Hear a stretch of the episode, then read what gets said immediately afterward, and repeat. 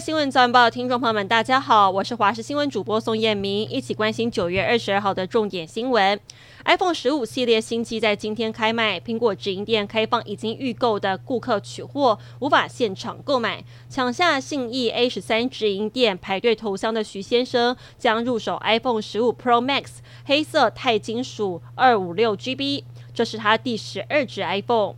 秋老虎发威，各地今日高温大约是三十一到三十四度，近山区甚至达三十五度，感受很闷热。国民健康署提醒，若是有服用利尿剂、抗精神病的药剂、抗组织胺等药物的民众，这类药物会引起血管收缩，抑制排汗，降低散热的功能，进而增加热伤害的发生机会。虽然杭州亚运明天才开幕，但是男足赛事已经率先登场了。虽然第一场中华队零比二不敌北韩，但是昨天对上印尼的比赛，下半场靠着中场的球员秦文燕在禁区内起脚破门成功，中场是以一比零赢球。上半场中华队跟印尼队的双方都没有斩获，直到第四十七分钟，前锋林伟杰在禁区内短传给中场球员秦文燕，起左脚射门成功破门。攻入中华男足魁违五十七年在亚运的进球荒，帮助球队首开纪录。最后中华队就靠了这球成功守住胜利，以一比零击败了印尼。这也是自一九五八年相隔六十五年以来的亚运首胜。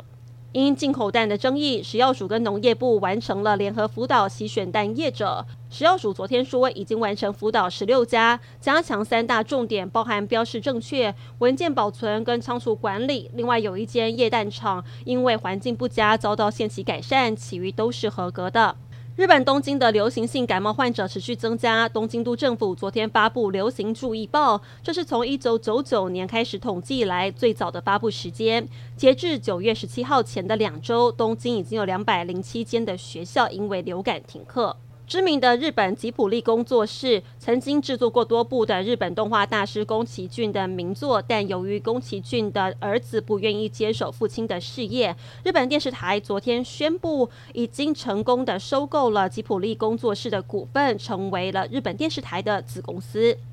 美国两名男子因为刑事鉴定专家李昌钰所提供的证据被判罪，法官后来裁定证据是捏造的。现年八十四岁李昌钰今年七月份发表一份长的声明，否认捏造任何证据。他在声明中写道：“我没有动机，也没有理由捏造证据。”而美国康州检察长跟两名受数十年冤狱的男子达成了协议，同意以两千五百二十万美元（约台币八亿元）和解，但协议仍需获得州议会批准。九十二岁的媒体大亨梅铎二十一号透过了信件宣布，将辞去福斯跟新闻集团董事长的职务，由儿子拉克兰接棒。但梅铎表示，他交出董事长职务会转任福斯公司跟新闻集团的名誉主席，同时也强调自己的身体非常的健康。